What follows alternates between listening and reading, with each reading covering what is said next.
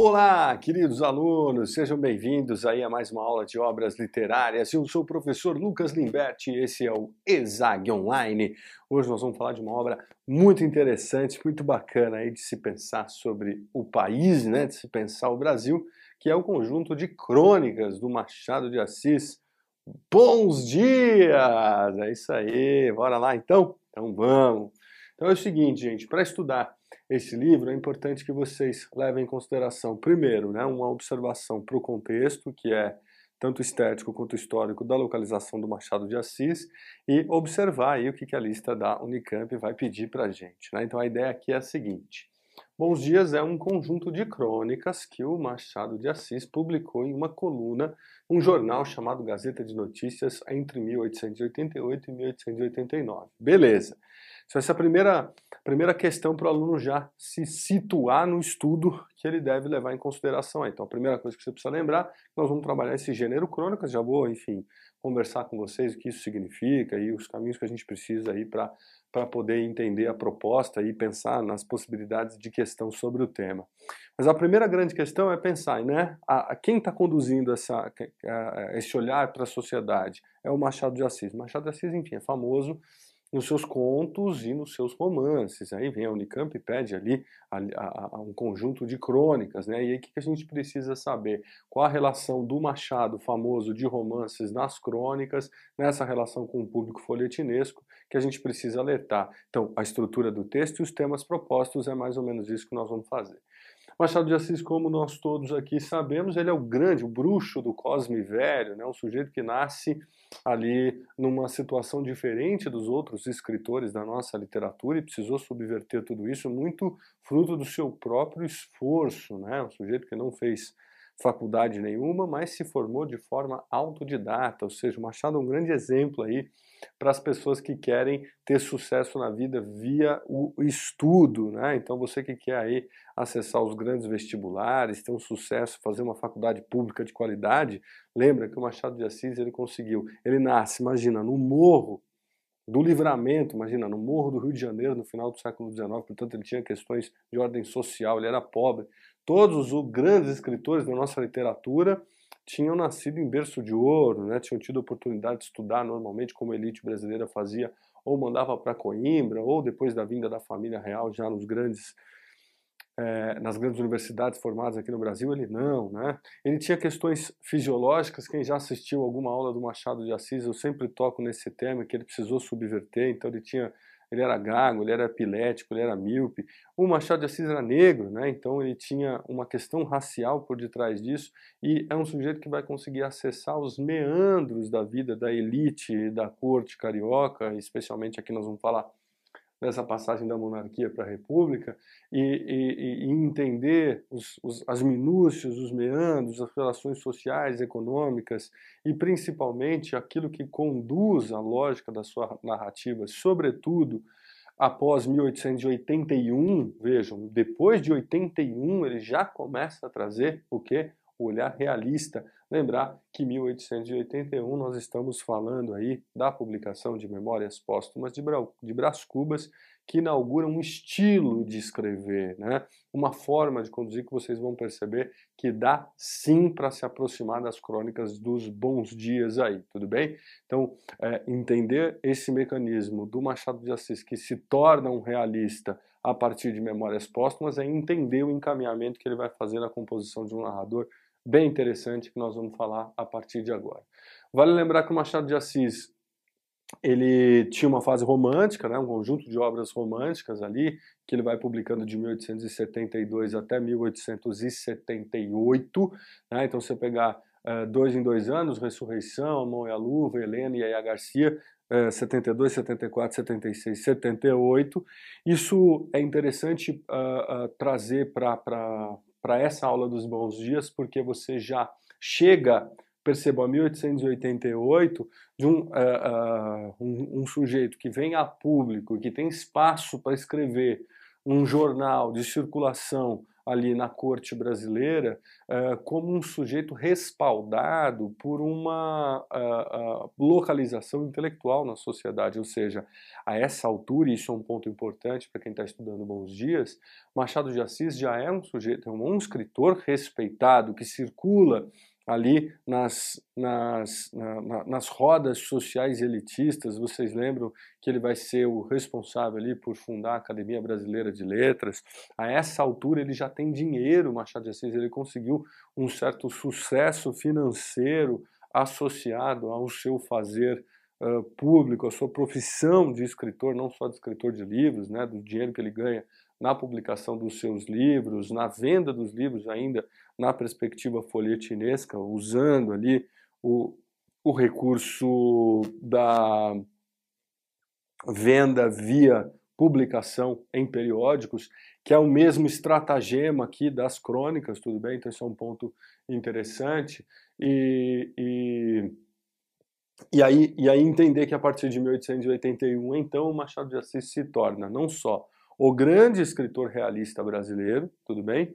O grande inovador de uma literatura que traz à tona não só uma associação com uh, figuras importantes da literatura europeia, Machado de Assis traz uma modernidade muito grande para a forma de conduzir a sua literatura, vocês vão lembrar de pontos importantes, e esses pontos, percebam que eu vou mencionar aqui, é, são, são uh, uh, princípios básicos para entender as crônicas. Eu nem estou mencionando isso que eu vou falar para vocês aqui, porque eu parto do princípio que são para estudar Machado de Assis são pontos de partida básicos. Eu fiz uma lousa aqui pensando nas características específicas das crônicas, mas coisas que vocês precisam levar em consideração como premissa básica para entender um conjunto de crônicas é, que estão diretamente vinculados a esse viés realista, que é um Machado de Assis que começa a observar a crise dos valores burgueses. Tudo bem? É, a crise dos valores burgueses em relação ao que ele via,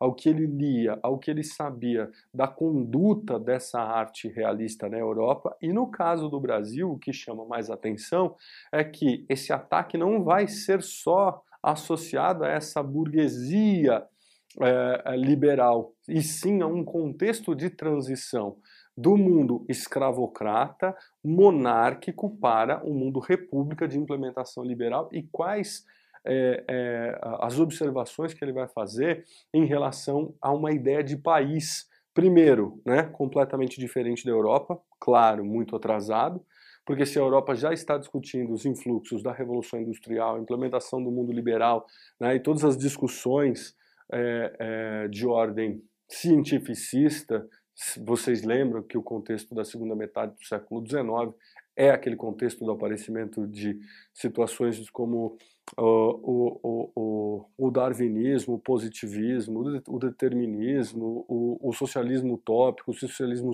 científico, enfim. Aspectos cientificistas que estão pautando esse, essa nova perspectiva de implementação de uma lógica é, liberal via a aceleração da lógica industrial e o Brasil ainda vivendo ali um, um, os resquícios da corte, né, um contexto que infelizmente se você pensar na América Latina nós somos o último país a é, é, é, assinar a abolição dos escravos, eu coloco isso aqui enquanto contexto, né? se você parar para pensar na questão das datas, ele está vivendo exatamente o momento onde as discussões políticas, as discussões públicas, as polarizações do Brasil estavam vivendo essas, essa dimensão. Já vou aprofundar um pouquinho a discussão nesse tema com vocês, mas vejam, é, um sujeito que tem plena noção do que é a ideia de realismo, apontando a crise dos valores burgueses na Europa, e traz essa discussão, tá? traz essa discussão para o Brasil que vive todos esses atrasos na transição da monarquia para a república. Esse é um ponto importante aí de se observar na hora de ler as crônicas dos, de bons dias aí do, do Machado de Assis, tudo bem? Fora isso, lembra, apontar as problemáticas das elites a fim de desnudar a alma humana, mas sempre com uma ruderie, né? sempre ali, uh, usando um termo em francês que Machado de Assis é tradicionalmente associado a uma certa elegância discursiva, ou seja, Machado de Assis se coloca ali como se fosse um elegante discursador com sua cartola e sua né, a pose, a sua luva de pelica, digamos assim, os tapas com luva de pelica, né, que vão é, estruturar uh, e, um, os narradores do Machado de Assis, e aí isso já é um ponto fundamental que o aluno que está estudando precisa levar em consideração. Desconfie sempre do nosso narrador. Né? O nosso narrador, que é aparentemente Machado, eu vou comentar aqui um pouquinho com vocês, nessa dimensão aparentemente ficcional, ele é sempre um narrador muito do sem vergonha, né? É, tecnicamente você pode utilizar o termo persuasivo, né? Esse narrador machadiano que desde né, dos seus primeiros romances realistas vai se associar ou, né, no gênero Memórias, em primeira pessoa, a figura de um burguês que resolve e tem a empáfia de achar que a sua história merece uma história, né, merece uma autobiografia. Estou falando de Bentinho, né, o Bento Santiago de Dom Casmurro, estou falando de Brás Cubas em Memórias Póstumas, mas eu vou falar também dos narradores em terceira pessoa, seja, por exemplo, do narrador de Quincas Borba ou dos narradores dos contos, você pegar do narrador de, de A Cartomante, você pegar o narrador de tantos outros contos aí em que ele vai conduzindo a narrativa ao seu bel prazer e, o que é interessante, sempre tentando né, encaminhar o leitor para aquilo que ele acreditava, tentando comprovar aquilo, muitas vezes com filosofias baratas, mas que se valiam da, do, das premissas lógicas. Então, o uso da lógica, que não é necessariamente uma verdade, é uma das premissas da constituição das entrelinhas machadianas que você vai encontrar também nessas crônicas. O que é interessante perceber, então, é o jogo de ironias. Né? Então, ler Machado de Assis, especialmente a partir de 1881, uh, sem observar as ironias, é perder talvez o grande trunfo aí da sua literatura, onde nunca é o que parece. Né? Você precisa sempre desconfiar do que está sendo dito, uh, não só do que está sendo dito, mas quem está dizendo. Né? Essa relação entre quem diz e o que se diz é, na verdade, uma conduta é, que demanda, isso é um ponto importante, uma espécie de proficiência leitora por parte daqueles que estão interagindo com o texto machadiano, a fim de que, se você for inocente, se você for para essas crônicas, para a obra realista do Machado, sem essa preparação, né, sem ter tido essa conversa que nós estamos tendo aqui, você vai ser facilmente é, você vai ser facilmente enganado pelo narrador e muitas vezes pode até comprar um discurso que ele está querendo, no fim das contas, a partir da, da, da, da interação, até com a, de forma honesta com o que está sendo dito, revelar o próprio leitor. Né? Então, Machado de Assis está revelando o leitor, ele está revelando o Brasil do, da segunda metade aqui do século XIX, porque no fim das contas, se você parar para pensar também, quem era o leitor de Machado? Né? Era a própria burguesia, quem que consumia romances, quem que consumia os romances folhetinescos, portanto, os romances publicados em folhetins, são os mesmos que vão consumir crônicas publicadas em jornais de notícias, no caso aqui, o jornal A Gazeta de Notícias.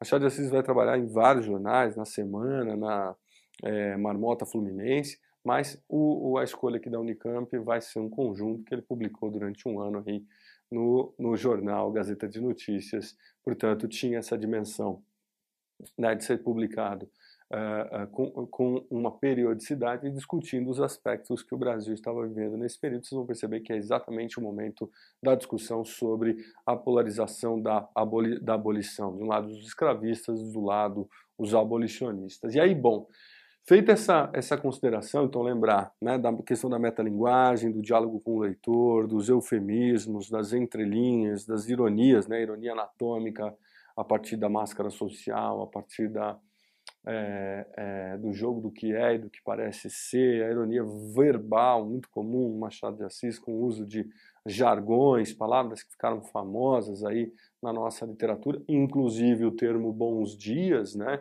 que traz consigo uma, é, uma, uma, uma dupla, um duplo caminho semântico, né, então você pode falar, é como se você estivesse falando bons dias enquanto uma exaltação, uma saudação, né? que tradicionalmente no caso do Brasil a gente usa o bom dia, né? não os bons dias, apesar que na época havia uma tendência é, é, a utilizar os bons dias, mais pessoas utilizavam bons dias, mas não é como no, no espanhol, né? até comentávamos há pouco, é, aqui no estúdio, antes de gravar a aula, a gente estava falando dos, dos é, é, na língua espanhola, por exemplo, fala-se buenos dias, né?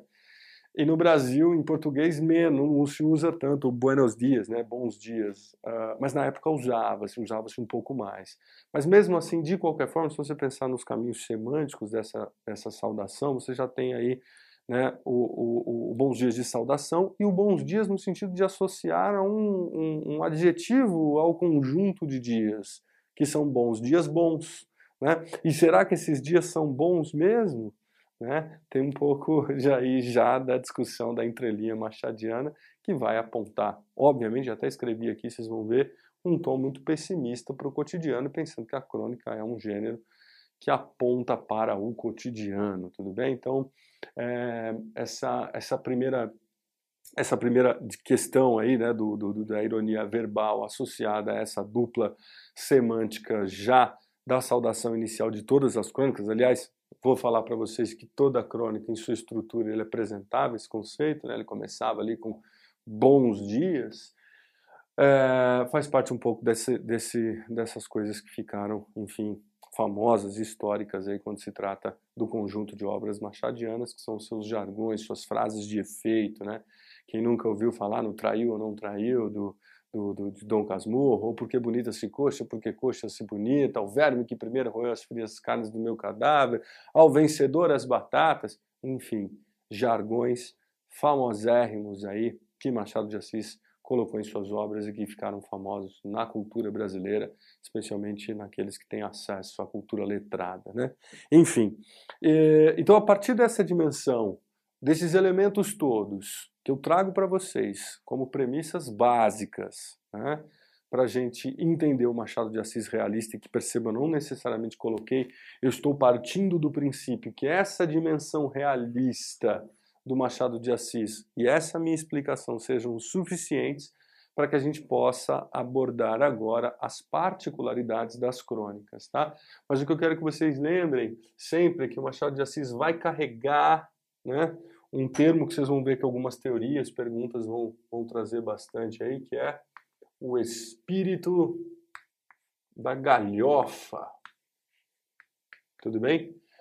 Espírito da galhofa essa palavra pouco utilizada hoje em dia, mas que na época aí, se algum exercício anunciado trouxer isso como uma fundamentação básica que indica a conduta desse narrador, é esse espírito zombeteiro, né? esse espírito que zomba. A galhofa é uma espécie de tiração de sarro, tudo bem? Uma espécie de ironia ali. Então lembra sempre, gente, vai pisar nesse território chamado Machado de Assis, lembra que ele é um território muito perigoso. Ele é um território da galhofa. Só que é diferente. É diferente de você é, assumidamente, por exemplo, assistir um filme de comédia, você já sabe que ali é um filme de comédia. Vai assistir um stand-up comedy, você já vai ali esperando ter uma, uma espécie de comportamento clownesco, né, meio de palhaçada. Machado de Assis, não. Machado de Assis, ele é super polido, super sério. Cara, e ele vai tirar sarro o tempo todo naquilo que ele escreve. Em especial quando se trata de uma espécie de liberdade de escrita que a crônica traz. E aí a gente já começa, então, a partir de agora, com observações mais fechadas aqui em relação às crônicas. Né?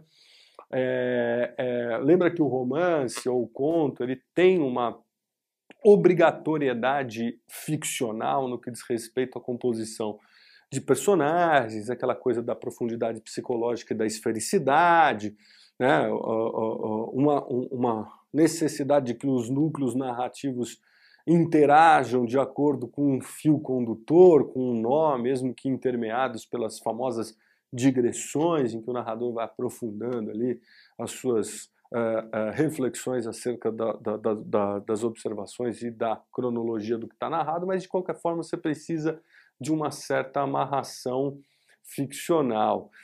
Já na crônica, é, tudo bem, você tem, claro, uma amarração de ideias, mas você tem um narrador um pouco mais livre para ir conduzindo suas reflexões acerca do cotidiano, é, que para o narrador machadiano é uma liberdade que traz para o discurso uma genialidade interessante. Você imagina, ele está livre da necessidade de fazer qualquer uh, com, de trazer qualquer conduta da personagem ficcional e assume um discurso em primeira pessoa completamente à vontade para falar o que ele queria sobre a sociedade. E aí é a partir daí que a gente vai começar a nossa discussão.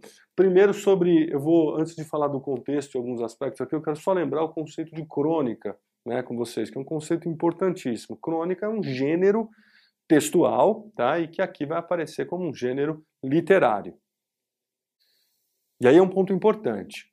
Gênero uh, da crônica, crônica e crônica literária. É possível pensar nessas duas perspectivas? É, quando se trata da particularidade do, do, do, do Machado de Assis.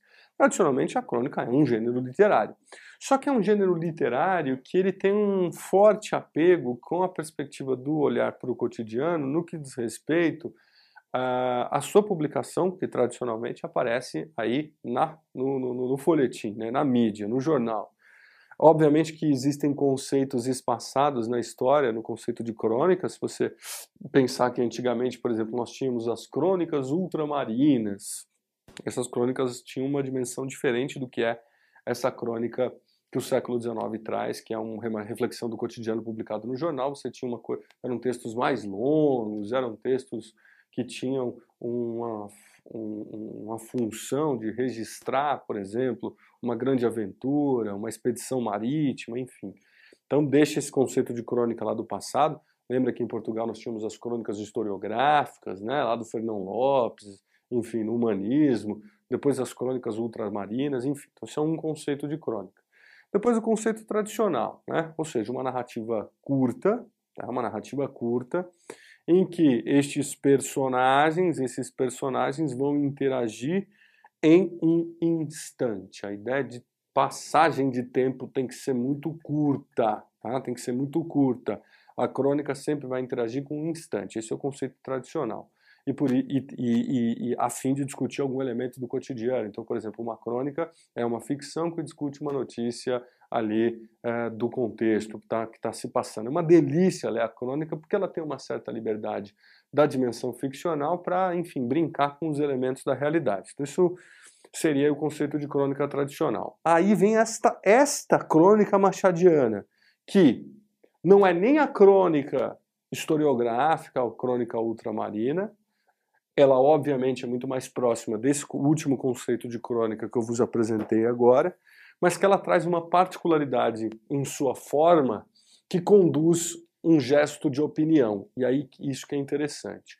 O narrador persuasivo ele vai dizer que não está opinando sobre as coisas, mas o que ele mais faz é demonstrar a sua opinião. Aliás, é um jogo de opinião e projeção de ideologia o tempo todo que se constitui no, no, no, no, no não discurso no que nós vamos chamar de uma fraude discursiva, o que é muito interessante. Então percebam, antes mesmo de falar dos temas abordados ali pelo Machado de Assis, eu preciso que vocês entendam e que eu imagino que a Unicamp vá perguntar bastante para o aluno é sobre essa estruturação, essa particularidade do Machado de Assis de lidar com esse gênero, né? Ou seja, Primeiro, ele rompe um pouco com aquela ideia de que a crônica necessariamente precisa descrever um instante, algo rápido, né? Ele às vezes nessas publicações ele dá uma é, é, ele traz uma, uma, uma, distensão temporal, ou seja, ele, ele, ele prorroga um pouco a história, uh, seja para dias para frente, dias para trás, o que é mais ou menos aquilo que o conto, e ele que era o grande contista, vai fazer. Mas percebe-se logo que a forma de se conduzir essas crônicas não é um conto, porque, primeiro, ele está discutindo um aspecto cotidiano, mas ele já tem essa ruptura e já isso é um ponto importante da particularidade, tá? Que quem estiver anotando aí já anota que a crônica machadiana, é, no conjunto de bons dias aí, é, tem essa, esse espaçamento temporal. Às vezes ele passa alguns dias, ah, dois dias depois eu ainda estava, pau, pau, pau, comentando algum fato, tá? Então esse é o primeiro ponto. O segundo ponto, e talvez seja a grande, a grande questão aí, a primeira pessoa, tá? A primeira pessoa, ou seja, nós temos sempre alguém falando é, em nome de um eu, certo? Esse é o primeiro ponto. Eu estou escrevendo, eu estou pensando sobre o meu país, sobre Rio de Janeiro, sobre as coisas que estão acontecendo na sociedade, com os vistos né, social, econômico, político. Este eu, este eu, aparentemente Machado de Assis, aí vem o um ponto fundamental, é um eu ficcional, tudo bem? Este eu ficcional, este eu ficcional, né, é, traz uma dimensão de ambiguidade. Essa ambiguidade flerta entre o que é o, a dimensão jornalística, e isso seria de fato Machado de Assis ser humano, sujeito, parte integrante de uma sociedade num, de, num lugar de intelectualidade, e por outro lado, ele, ele é, é, apropria-se da liberdade de poder ser e assumir o tom ficcional. Isso é uma liberdade muito interessante do escritor, por qual, pois qualquer que fosse é, a crítica que fizessem a ele, pessoa Machado de Assis, ele diria que era o eu ficcional. Tudo bem? Então, muitas vezes ele encaminha, encaminhava é, discussões e tomadas de posição bem ácidas em relação à sociedade como um todo, mas ele atribuía esse eu ficcional. Então fica esse jogo ambíguo que é uma, uma ligeireza, uma esperteza ali do, do, do escritor completamente consciente dessas instâncias que ele ocupa, seja como uma figura pública, um escritor que, como eu disse para vocês a essa altura, já tem uma. É um respaldo, enfim, um posicionamento enquanto um representante público da cultura e da escrita, e, por outro lado, ele se valendo de qualquer é, é, crítica, né, se valendo de uma defesa a qualquer crítica a partir da composição da, do lugar de ambiguidade, desse lugar é, de aparentemente ficcional. E essa, e essa estruturação, vejam, não é, não é qualquer coisa, existe uma técnica para se observar o lugar desse narrador dentro dessa, dessa crônica, que é o seguinte: nós temos a história, eu já vou falar um pouquinho, que é esse meio externo, e você tem a crônica que projeta uma subjetividade narrativa que seria o meio interno. Então a crônica, enquanto gênero literário, dá toda a possibilidade para ele dizer o que ele quer, em primeira pessoa, demonstrando uma subjetividade ficcional, mas a história que ele, que ele fala, a história que ele se refere, este meio externo, ela é completamente real, ela está acontecendo, inclusive, no ínterim do discurso. Lembra que 88, 89 nós estamos vivendo essa passagem, essa transição da monarquia para a república, essa discussão que se faz em torno da abolição na passagem do trabalho escravo para o trabalho livre. Tudo bem? É, é, é, justamente esse ponto da subjetividade narrativa e da primeira pessoa que nós temos fundamentos muito interessantes. E aí, na subjetividade composta do, do, dessa crônica, dessa crônica muito particular do Machado de Assis, nós vamos chegar em algumas estruturas técnicas que ele vai compor, vou falar um pouquinho sobre isso, e que, e que mais uma vez, né, garantem aí uma possibilidade dele fazer juízos de valor, como por exemplo, dizer que o trabalho escravo e o trabalho livre no, no, Brasil são sempre opressores. Nós temos aí mais uma falsa abolição. Você vai perceber que o, as, o Bons Dias é um conjunto de textos sobre fraudes. Olha que interessante. É uma fraude discursiva, é uma falsa abolição, é uma falsa sensação de escolha que o leitor tem quando ele faz no diálogo com o leitor, uh, uh, por exemplo, um discurso direto, por exemplo, uma pergunta retórica. Ele conduz uh, no fio do bigode, ele vai conduzindo a, a, a narrativa, sempre dando uma falsa sensação de que ele. De, de, que tudo que ele está colocando ali é uma análise muito erudita, tá? Então ele tem uma localização de classe também, então esse é um enunciador que se apresenta muito erudito e essa erudição, no caso do Machado de Assis, vocês vão perceber que se estrutura em diversos momentos sob uma perspectiva de autoridade do discurso, então ele mantém uma autoridade do discurso sempre, por exemplo, fazendo citações de, de, de, de figuras públicas da cultura universal, citações em latim, citações em francês, muito comum, você vai perceber que ele vai manejando o discurso meio que para em relação ao leitor, e vocês lembram que o leitor já aparece aí como uma instância em que o Machado de Assis sempre tirou sarro, porque quem era o leitor dele? Era o burguês, né? Em Memórias Póstumas ele fala, ah, deve estar sendo lido por meia dúzia de pessoas, né? E eu não estou muito preocupado com o leitor aqui também. Este anunciador ele é muito mal educado com o, o, o, o leitor, mas é uma falta de educação, percebam, que ela não é é, é, digamos assim, é, é, com palavras chulas, não é uma falta de educação direta. Ele vai sendo, digamos assim, primeiro, muito persuasivo, né? muito fraudulento nesse sentido, mas ele provoca, provoca o tempo todo o leitor. Ele provoca o leitor desprezando o leitor e obrigando o leitor a seguir um ritmo que é um ritmo muito próprio. O narrador machadiano, ele vai, gente, ó, ele é malemolente, ele faz aquele. A hora que você acha que ele está indo para o ataque, ele para a bola e volta para a zaga. A hora que você acha que ele vai fazer o gol, ele, ele dribla o goleiro e chuta para fora de propósito, para provocar o próprio time, entende?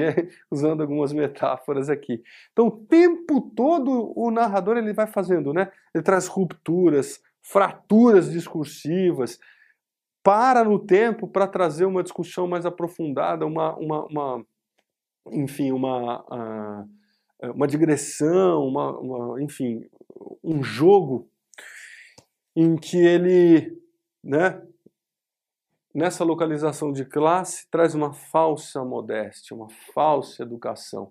Só que nessas, esse que é o ponto, né? É, é... Gente, é muito engraçado, assim, é, é, esse exercício, o Machado de Assis trabalha muito com o exercício da negativa, né?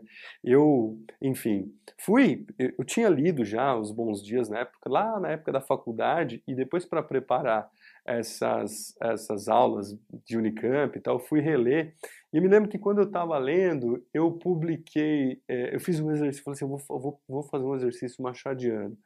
Não sei se vocês sabem, eu também tenho um trabalho como escritor e tal, enfim, e eu fico sempre mendigando leitores, né?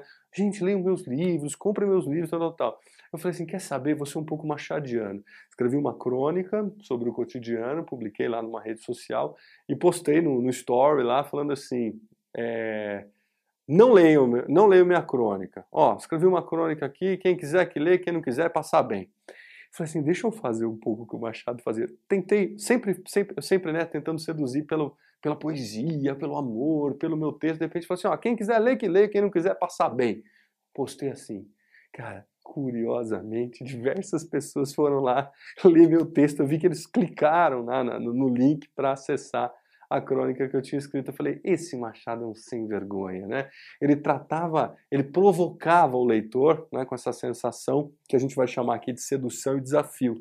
Então a, sedu o, o, a forma de seduzir o leitor era desafiando esse leitor, primeiro trazendo ele para o discurso, né, que a gente vai chamar do diálogo com o leitor, ou colocando em discurso direto, como se ele estivesse representando a fala do leitor, ou seja, ele pergunta e ele responde como se fosse a instância é, do receptor. Então ele domina essa articulação, mais uma vez, como a gente fala do discurso da fraude, é, é essa ideia dele responder como se fosse o leitor num discurso direto da própria crônica. Olha a, a sacada aí do Machado. Então ele vai conduzindo um pouco nesse, nesse, nesse, nesse jogo interessante. Bom, Perceberam que eu já fui passeando um pouco por uma série de elementos que estão aqui colocados. Eu fiz até esse jogo né, do tom de ficção do cotidiano para do, do, do cotidiano para o tom de ficção, que são essas duas instâncias da história e da crônica, que elas estão completamente intermeadas e que uh, o, o, na hora que você estiver lendo as crônicas, e claro, tentando responder as perguntas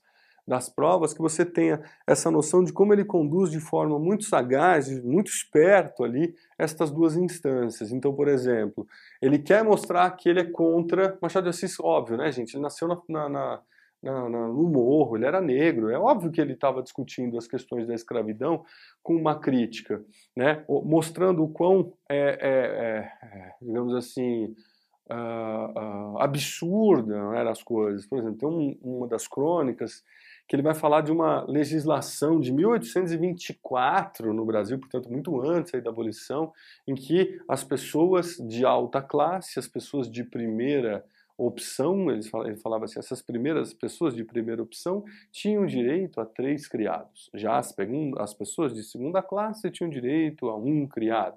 Então ele vai discutindo essas regras como se fossem coisas normais da sociedade, mas apontando para um grande é, é, é, para um grande absurdo de tudo aquilo, e ele dizia eu mesmo que queria fingir a publicidade dos meus valores financeiros, frequentava as altas classes dos, dos, dos teatros para poder dialogar com aquelas pessoas que tinham mais criados. Então, como se ter criados no Brasil fosse é, um, um lugar social em que refletia não só o seu posicionamento diante do mundo, diante dessa perspectiva que transforma o ser humano em um objeto que te coloca numa publicidade econômica, numa publicidade social que reverberava, por exemplo, nas, uh, uh, nas, nas, nas, circulações sociais. Então, por exemplo, no lugar em que você sentava num, num, num, numa peça de teatro. Né? Lembrar que o teatro,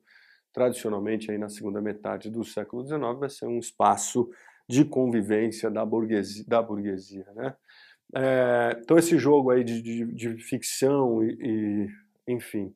E essa questão, é, essa passagem do trabalho escravo para o trabalho livre, é, e ele vai colocando isso como uma ideia de falsa abolição, é um ponto que os grandes sociólogos brasileiros vão, vão abordar mu muitas vezes no futuro, ou seja, no começo do século XX, nos idos da metade do século XX, já se observa o que o Machado de Assis está tratando né, aqui, aqui nesse período, nesse Brasil, nesse, nesse, nessa falsa ideia de um, de, um, de, um, de um liberalismo, porque o liberalismo aparentemente tiraria né, o, o, o trabalhador do lugar de escravo, mas se você pensar que depois da abolição, não, até hoje se discute isso, nós não tivemos a inserção do escravo, do negro, né, do, do, das pessoas em condição de escravidão, melhor dizendo, na sociedade do trabalho, na sociedade é, em geral, nós temos essa, essa, essa, essa falsidade. Por isso que eu disse que a forma é opinião, né? Porque se há uma fraude discursiva, é porque o Brasil é fraudulento porque há uma falsa sensação de abolição. Né? E ele vai discutindo esses meandros todos. Né? Ele discute, por exemplo, como a, a, é, a, ideia dos bons dias, fazendo até um princípio básico da sua literatura, né? É, essa oposição do Brasil República da corte da roça. Ele fala assim: oh, eu falo bons dias para você, leitor, e você não me responde. Agora, ele escrever isso numa crônica é interessante. Estou falando bom dia, você não me responde? Ele escreve isso. Óbvio que ninguém vai responder um texto que é ele falando com ele mesmo. Né? E ele, obviamente, ele está tentando mapear um posicionamento comportamental da educação das pessoas em reflexo da própria falta de educação dele, quando ele compara, por exemplo, como as pessoas na roça são, né? As pessoas na roça é, é comum, né? Você fala, ô, bom dia, todo mundo passa na roça e se cumprimenta, é comum isso. É uma regra social dos lugares mais simples e rurais. Já no meio da corte, não.